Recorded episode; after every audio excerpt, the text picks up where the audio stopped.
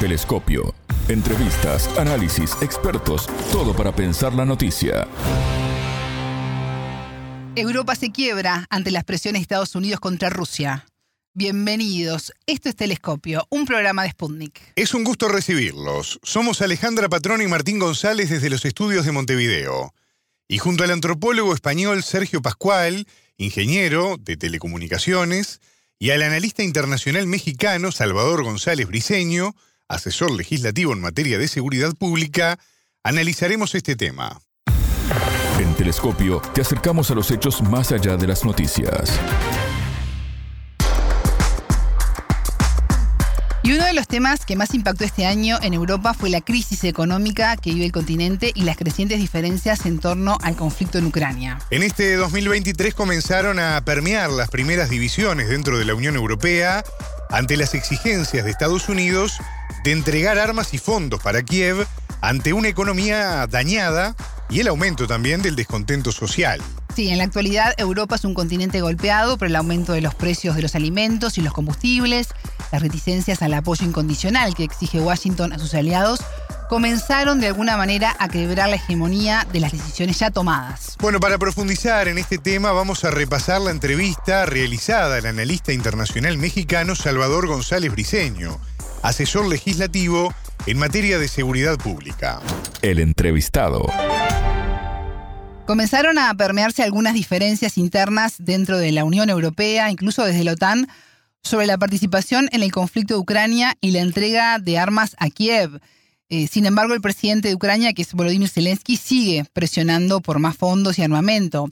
Eh, Salvador, la reacción negativa que están teniendo algunos países europeos quiebra de alguna manera la hegemoneidad que pretende Estados Unidos hacia sus objetivos? Por supuesto que sí, hay una, hay una fragmentación ya a estas alturas, a más de un año del conflicto, en cuanto a, la, a los apoyos eh, proporcionados por la Unión Europea, eh, bueno, no, no, como tal, sino como más bien como países integrantes de la, de la OTAN, que es el brazo armado en Europa de Estados Unidos. Entonces, eh, hay más países que están reticentes o que o que porque no tienen recursos, bueno, eso no lo dicen abiertamente, pero en realidad no los, no los tienen para estar apoyando la guerra, y o porque eh, de plano eh, se han ido percatando, insisto, a más de un año de conflicto, de que esto es, eh, pues, es contraproducente para ellos, ¿no? O sea, no, no, no están obteniendo ningún, ningún beneficio, sino todo lo contrario. El tema de las, de las sanciones económicas a Rusia que se les revirtió casi en lo inmediato no estaba del todo eh, planeado, digamos, por Estados Unidos. Yo creo que Estados Unidos cometió muchos errores en cuanto a la ofensiva eh, hacia Rusia, es decir, eh, ofensiva porque, porque realmente quien, quien creó las condiciones para este conflicto fue Estados Unidos, no fue, no fue Rusia. la prensa occidental maneja, por supuesto, que es una invasión rusa a, Ucrania y, y, que es el responsable y que Putin el malo de la película, etcétera etcétera, Pero en realidad es un, eh, todos, lo sabemos y bueno, desde el principio yo lo vengo manejando así en mis columnas, sin embargo, eh, no parecía, no parecía eso porque prevalecía, digamos, la versión eh, estadounidense y occidental de la prensa de que en realidad era una invasión rusa no es así. Y bueno, le ha fallado ese esquema a Estados Unidos y ahora sus aliados son unos, unos cuantos los que están apoyando a eh, desde el punto de vista europeo, eh, el envío de armas, en fin, los Leopard, por ejemplo, eh, la, los recursos, etcétera. Ahora las exigencias de la OTAN de, de pedirles el 2% de su PIB. Bueno, pues de dónde si la, en realidad han ido a pique los, las economías europeas a raíz de las sanciones y, les, y, bueno, pues que les ha generado problemas de crisis energética, ¿no? A todo mundo, ¿no? Estas sanciones de Estados Unidos y sus aliados contra Rusia han tenido graves consecuencias para, para Europa, que se ve además sacudida por paros y, huelgas, por el alto costo de vida, la crisis energética que tú mencionabas. Recordemos, Salvador, la restricción de las embarcaciones para el transporte del petróleo ruso. Bueno, la lista es larga. ¿Considerás que Europa se está dañando a sí misma por acatar los pedidos de Washington? Por supuesto, por supuesto. Eh, yo insisto, yo no sé si los europeos, la Unión Europea, los líderes de la Unión Europea eh, como tal, eh, por seguir las presiones de Washington, porque eso ha sido, seguir las presiones, porque, porque la, presunta seguridad que les, que les proporciona o les entrega a través del organismo atlántico que se presume de seguridad, etcétera, pero pues en realidad no, lo es, no es así, es un organismo de ofensivo y de violencia y para la protección de los intereses estadounidenses, pero eso le ha generado, por supuesto, eh, pues llevar a, Europa a una situación de acorralamiento, es decir, eh, quien ha ido perdiendo principalmente con esta guerra ha sido la Unión Europea. Es decir, ha perdido, ha perdido, o más bien está perdiendo mucho Estados Unidos. Es decir, es parte de ese esquema, yo insisto, de la, de la planeación, digamos, de este conflicto, de esta guerra por parte de Estados Unidos y de su, de su inteligencia, eh, que les falló el cálculo. Es decir, creyeron que iban a hundir a Rusia y la verdad es que no lo han conseguido, todo lo contrario, todo lo contrario, porque Rusia se ha fortalecido, es decir, con sus aliados de de Asia, etcétera, eh, el, bloque, digamos, euroasiático, eh, Rusia se ha fortalecido eh, de manera muy importante ese acercamiento que provocó finalmente y que ha fortalecido tanto la relación con China. La verdad es que Estados Unidos no se lo esperaba, o sea, no se lo esperaba porque pensando en que, en que con aquel, digamos, conflicto con Taiwán, que yo creo también que se lo fabricaron, es decir, fue pues la visita más bien de Nancy Pelosi a Taiwán que provocó eh, esa, eh, esa algarabía ahí, con la intención de que, de que China no se, no se aliara eh, a Rusia. La verdad es que le salió contraproducente. Entonces, está perdiendo la Unión Europea con todo este conflicto, pero más está perdiendo Estados Unidos. Es decir, yo he venido sosteniendo, incluso ya tengo un libro al respecto, que Estados Unidos ha perdido mucho más de lo que apostó, no solo porque le salió contraproducente el tema de las sanciones a Rusia, sino porque está perdiendo en hegemonía, está perdiendo en materia del dólar y la globalización neoliberal. Esos tres elementos son, eh, digamos, el resultado de, un Estados Unidos que se, lanzó eh, a una ofensiva eh, subestimando a Rusia y presumiendo que con las sanciones económicas iba a terminar con Rusia y la verdad es que quien más está perdiendo es, insisto, la propia hegemonía estadounidense. Salvador, cuando uno repasa la, información de los últimos días, las últimas semanas, se encuentra que Italia, por ejemplo, ya no dispone de, más fondos para destinarlos al conflicto y que los tanques Leopard de Alemania que tú mencionabas no están autorizados para ser enviados a Ucrania como lo solicitó el presidente Volodymyr Zelensky. Nueva Zelanda tampoco va a enviar armamento. Bueno, la lista suma y sigue, ¿no? Estamos ante una forma más elegante o neutra de decir que se terminaron los apoyos ante las presiones de Estados Unidos y la OTAN sin ir al choque directo con, con Washington, una forma de cuidar la imagen?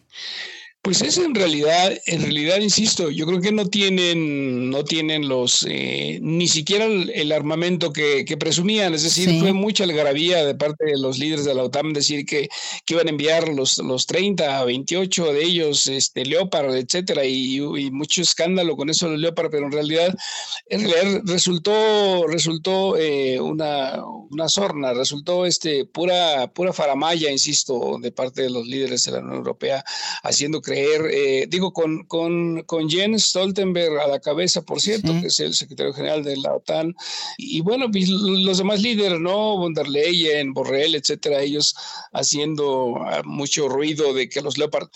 Eh, y, quedó en, en, nada, es decir, eh, Alemania está mandando, está mandando me parece que 30 que prometió, eh, hasta dentro de dos años van a estar listos 10, una cosa así. quien, quien está muy, quien sí está muy, muy a la ofensiva, digamos, y cumpliendo, digamos, en ese, en ese sentido, porque tiene intereses, por supuesto, eh, muy específicos con respecto a la cuestión territorial de Ucrania, es Polonia. Y Polonia sí ha enviado, es, es, quien más ha cumplido con esa, con esa faceta, pero bueno, Polonia trae su propia, su propia jugada. Pero la verdad es que el resto, el resto de países, pues, pues no, o sea, no, ni, ni, y, ni además como si los Leopard, eh, como se ha vendido, insisto también por la propaganda occidental, que fueran la solución para la guerra o supuestamente la ofensiva de, de, Zelensky para echar atrás al ejército ruso, este, como si fuera la solución. En realidad no.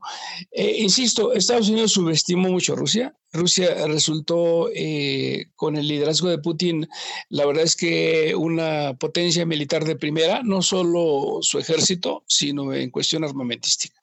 Estados Unidos se dio cuenta que en el curso de este conflicto, que, que Rusia es una potencia militar que es, si bien no con aspiraciones a, a la recuperación de la Unión Soviética y, con, con, afanes imperialistas, zaristas, como, como también la propaganda lo dijo, pero no, eh, muy, eh, como decimos, muy a las calladas, pero la verdad es que Putin demostró eso, una fortaleza, una potencia militar de primer orden y que en realidad el tema de las armas, eh, digamos, que ha desarrollado Rusia son, pues eso es un tema muy importante. ha servido de contención el tema nuclear, por cierto, con todo y muchas amenazas, pero ha servido de contención el hecho de que, de que Rusia tenga armas mucho más poderosas, por supuesto, las hipersónicas con respecto a Estados Unidos. Eh, no obstante, Estados Unidos ha sido el, pues, el policía del mundo, ¿no? esa, esa hegemonía de que ha venido, eh, digamos, eh, abusando, ¿no? De su poder desde la caída de la Unión Soviética, el 91 para acá, lo había hecho sentirse soberbiamente como el poder único y Rusia le ha demostrado que no. Por eso están tan enojados, por eso no quieren terminar, no quieren que haya negociaciones, por eso la última reunión entre Putin y Xi Jinping, eh, la visita, por cierto, del, líder chino a, este, a Rusia, la primera visita después de su tercera reelección, aunque no les guste la democracia, entre comillas, a Estados Unidos de, de China, pero, pero esa, esa eh, ese es un fruto de, de los, mismos, eh, los mismos errores eh, que han conseguido los Estados Unidos y, y, Europa también, pero, pero en el curso también de los acontecimientos, Europa ha quedado también claramente que su sometimiento pues no le, no le da ni, ni para tener voz propia en, en, este asunto. Entonces, por eso no quieren paz, por eso se niegan al, a los 12 puntos que propone Xi Jinping para conseguir entrar en negociaciones, pero por lo mismo están consiguiendo lo que acabamos de ver, que ha ocurrido en, esta, en estos mismos días, una, una alianza estratégica que va más allá del tema, el tema económico y comercial, como, como incluso presume Estados Unidos que, que es, es el, el, acercamiento chino-ruso.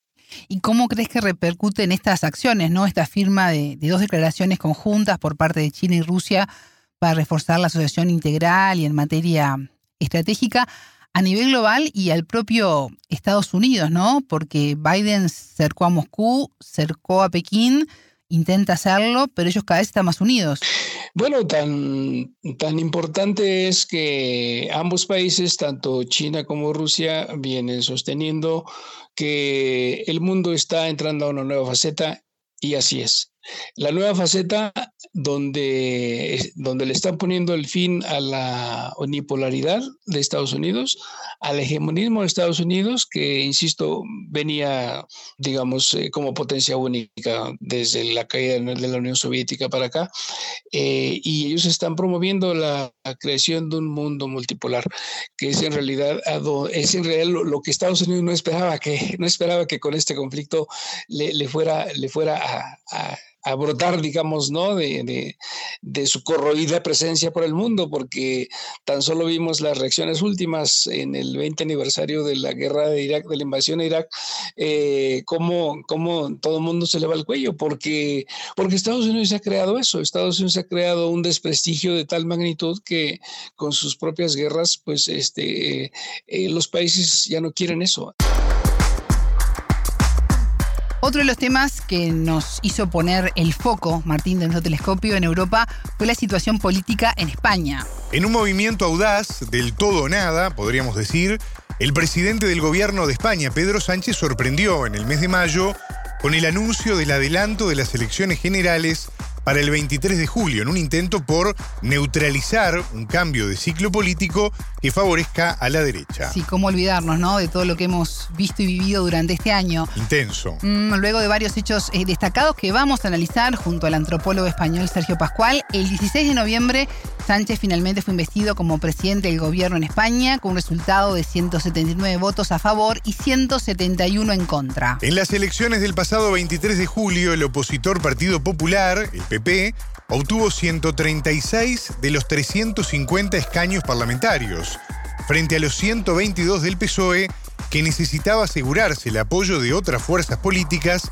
para alcanzar la mayoría absoluta de 176 y de esta forma reelegir a Sánchez como jefe del gobierno. Para lograr la investidura, el líder socialista cerró acuerdos con varias formaciones que estipulan, en particular, una ley de amnistía para los políticos catalanes perseguidos por la justicia española por el proceso de independencia del año 2017. Esta fue la gran piedra en el zapato para Sánchez. Exactamente. La amnistía pactada desató, bueno, masivas manifestaciones violentas en algunos casos, que derivaron en choques con la policía, dejando numerosos heridos y detenidos. Voces expertas. Bueno, imagínate que es un proceso que se ha llevado prácticamente en secreto, eh, solamente lo conocen los negociadores de los partidos independentistas, pero que a su vez los partidos independentistas tienen cuitas entre ellos, ¿no? El independentismo de izquierdas y el independentismo de derechas, digamos, son enemigos jurados entre sí. Entonces, claro, el, una vez que se cierra la ley de amnistía con el independentismo de izquierda, lo ve el independentismo de derecha y quiere aportar algo, ¿no? Y una vez que el de independentismo de derecha ha aportado algo, bueno, pues lo quiere volver a ver el independentismo de izquierda y volver a aportar algo, ¿no? Digamos, es como esta rueda infinita de, de hámster en la que siempre hay una coma más que poner o una coma más, menos que quitar, ¿no? Y luego tendrá que firmarlo todo el resto de partidos que bueno pues que, están apoyando a Pedro Sánchez. Estamos hablando de que Coalición Canaria, Sumar, el PNV, son muchos partidos los que tienen que leer al menos la ley de amnistía. Como es obvio, no van a firmar algo sin leerlo y rubricarla, ¿no? Entonces, bueno, creo que será un proceso tedioso, pero, pero que no creo que a estas alturas eh, suponga ningún tipo de problema de aquí al miércoles, ¿no?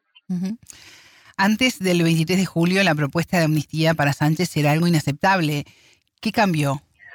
Cambió honradamente que necesita los votos del independentismo para ser presidente de gobierno. Esto es, esta es una de las cosas que la derecha dice que son ciertas. El modelo territorial del Partido Socialista en su momento, hace muchos años, fue el modelo de una España federal. Pero a día de hoy, el modelo territorial del, Sánchez, el modelo territorial que él había explicitado siempre, era el modelo de, una España, bueno, pues eh, centralista, eh, con autonomía, ¿no? Que, es el modelo constitucional de alguna manera. ¿no? Y bueno, eh, este modelo lo ha tenido que poner de alguna manera en cuestión o abrirse a cuestionarlo en cierta medida por la fuerza de, de, la, de los, del peso de los votos de, de los independentistas, ¿no? Porque si no, no probablemente no hubiera tomado ninguna decisión parecida.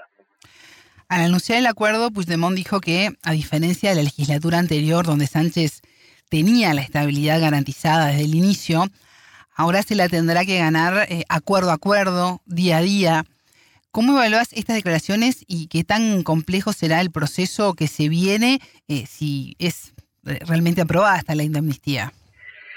A ver, la, legislatura va a ser una legislatura complicada, pero no hay que olvidar que mm, la principal ley que tiene que aprobar un gobierno en España en cada, cada año es la ley de presupuestos. Y la ley de presupuestos de este año prácticamente ya está cerrada, porque eh, los acuerdos a los que se han llegado para la investidura incluyen algunas sesiones y algunas mm, transferencias de recursos a las comunidades autónomas que tienen que pasar por la ley de presupuestos.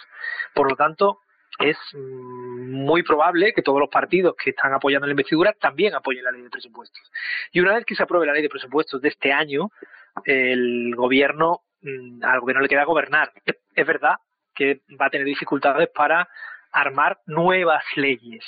Pero es que la legislatura anterior fue muy prolífica y las principales leyes que quería aprobar el gobierno, como es la reforma laboral, eh, ya se han hecho. Eh, y ahora probablemente lo que le quede sea, bueno, pues gestionar, digamos, hacer una buena gestión de los recursos de los recursos públicos y del presupuesto que va a conseguir aprobar. Me parece que esto no va a ser una dificultad tan grande para, para el gobierno, pero sí es cierto que vamos a ver poca producción legislativa en esta legislatura porque hay que poner a demasiada gente de acuerdo y dentro de esa demasiada gente hay sectores que son de derecha. Hay una parte del independentismo catalán que es de derecha y el PNV es un partido demócrata cristiano, ¿no? De centro derecha. Sánchez tuvo que ceder en algunos puntos para poder acordar. Esto es parte de una negociación. Sergio, toda decisión política implica costes. ¿Consideras que la ley de amnistía le va a jugar eh, una mala pasada a Sánchez o podrá equilibrar la situación? Fíjate que yo creo que la ley de amnistía no es un gran problema para Sánchez, como no lo fue la, como no lo fueron los indultos.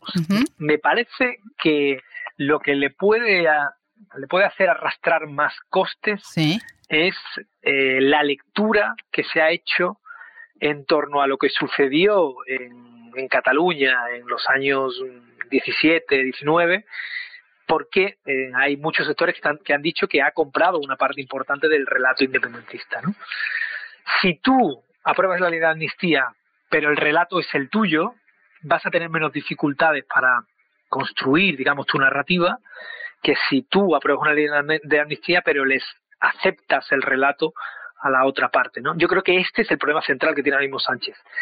Dicho esto, tiene una oportunidad de oro este miércoles, cuando dé su discurso de investidura para corregir esto y para plantear que, bueno, pues que, los términos concretos de, en los que va a presentar la ley de amnistía y los que presenta su propia investidura. Si acierta en esa en esa presentación, digamos, en esa narración de los hechos, creo que superará esa bola de gol. Si no acierta en esa narración de los hechos, es cierto que va a tener un gran problema para recuperar la conexión con una parte de su electorado que acepta la necesidad de la ley de la amnistía, pero no acepta comprarles el relato a los independentistas. Mencionabas al principio de la entrevista las acusaciones de, de Feijó a Sánchez de comprar su investidura, el hecho de pedir convocar nuevas elecciones. Desde el Partido Popular aseguran que el presidente del gobierno en funciones firmó un cheque en blanco para el movimiento independentistas.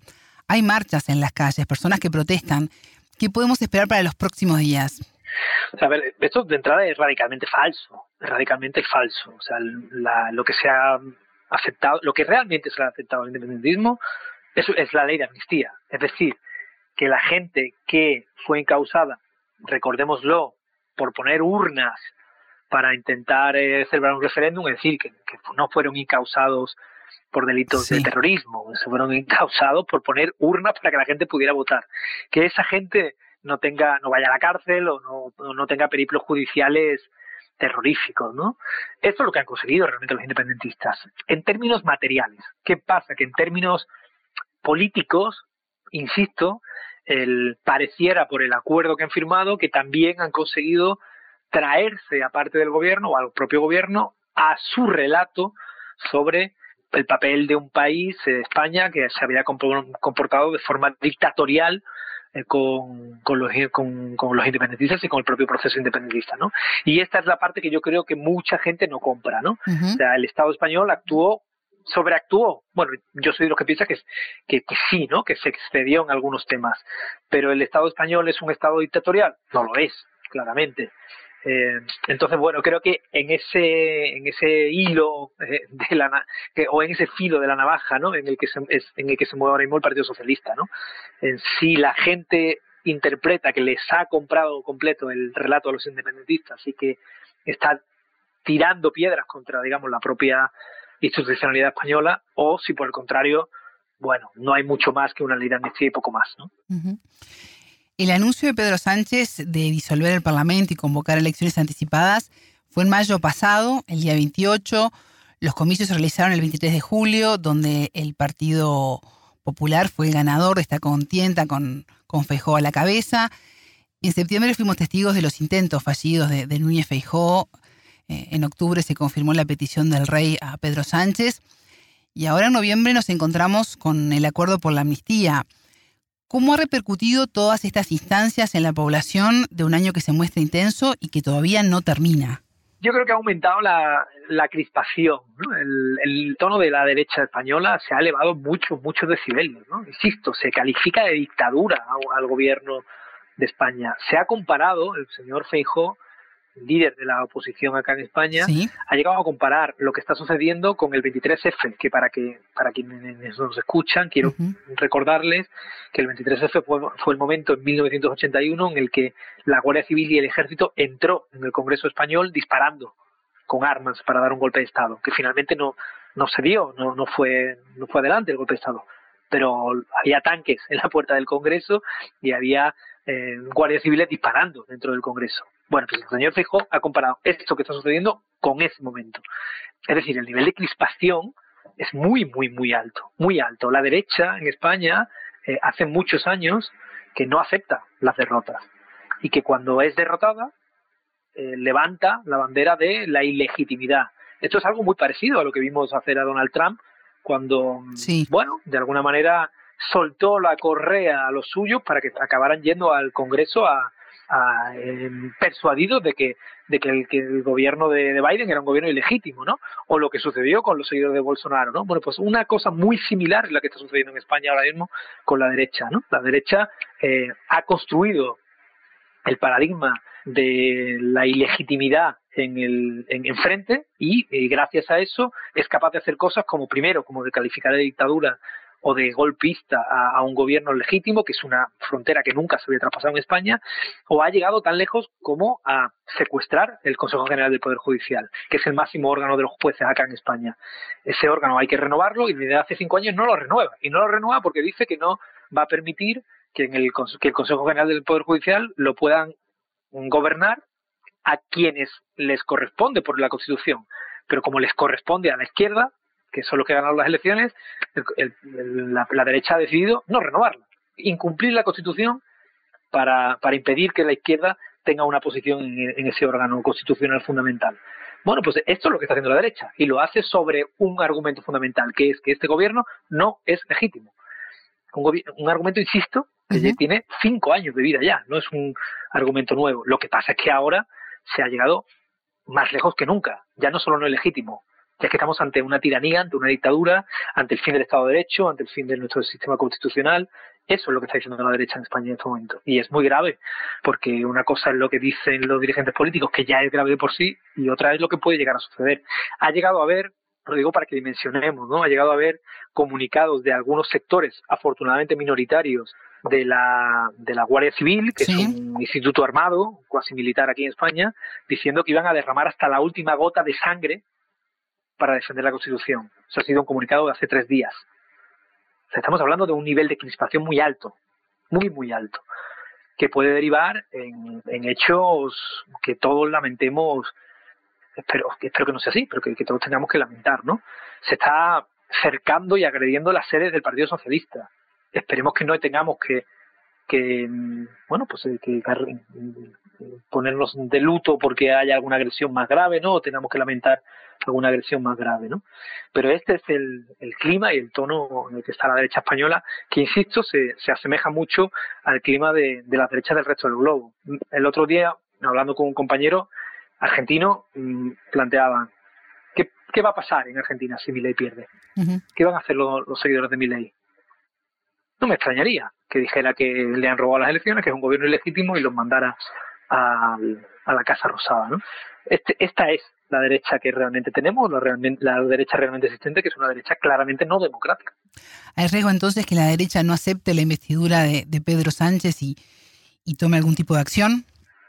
de, facto ya está haciendo eso. O sea, Lo que pasa es que no puede no aceptarla, no tiene mecanismos eh, institucionales ni, ni formales para, para revelarse más allá de lo que está haciendo, que es discursivamente, pero está poniendo todas las trabas que puede. Eh, otro ejemplo, una institución que gobierna, que es el Senado, va a reformar el reglamento del Senado de forma unilateral para ponerle trabas a la ley de amnistía.